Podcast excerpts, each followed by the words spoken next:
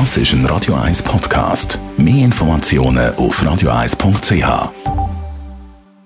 Radio 1 und die Wissenschaftsplattform X präsentieren den Faktist. Der Wissenschaftsjournalist Beat Glocker zeigt, was aktuelle Resultate aus der Forschung für uns alle bedeuten und hinterfragt Trends in der Gesellschaft aus Sicht der Wissenschaft.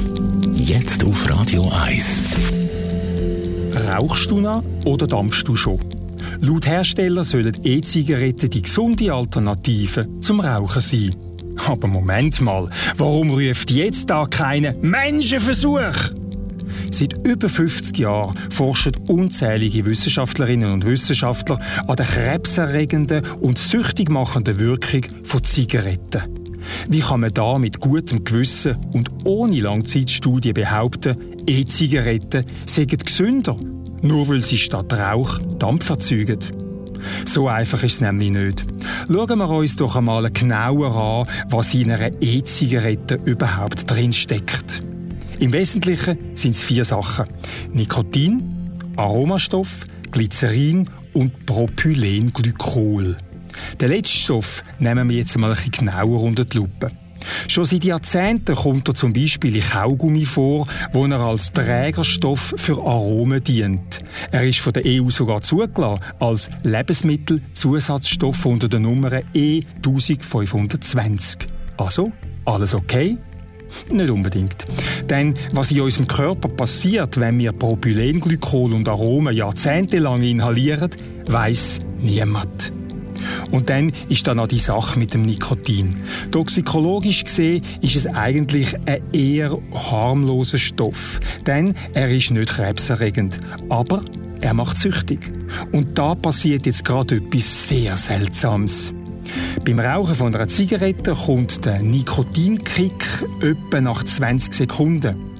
Bei Nikotinpflaster oder Nikotinkaugummi dauert es ein bisschen länger. Darum sind die Produkte zum Ausstieg aus der Sucht geeignet, weil langsam entwöhnt man sich dann vom Kick.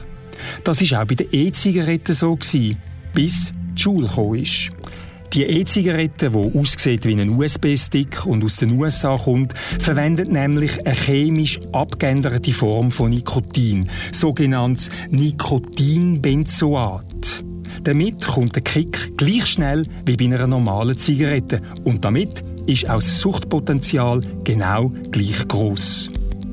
Und auch wenn die Schule auf seiner Webseite ausdrücklich sagt, ihre Produkte richten sich an erwachsene Raucher und nicht an jugendliche Nichtraucher, es passiert im Moment genau das Gegenteil. Die Schule ist so erfolgreich bei den Jugendlichen, dass es in der kürzesten Zeit in den USA einen Marktanteil von 70 Prozent erreicht hat. Und im Moment erobert die Schule auch Pausenplätze von unseren Schulen. Da soll mir keiner sagen, das sei kein Menschenversuch. Eine an Kind. Der Beat Glocker ist der Faktist. Die Wissenschaftskolumne auf Radio 1.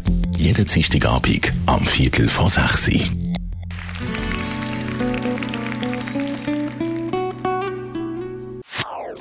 Das ist ein Radio 1 Podcast. Mehr Informationen auf radio1.ch.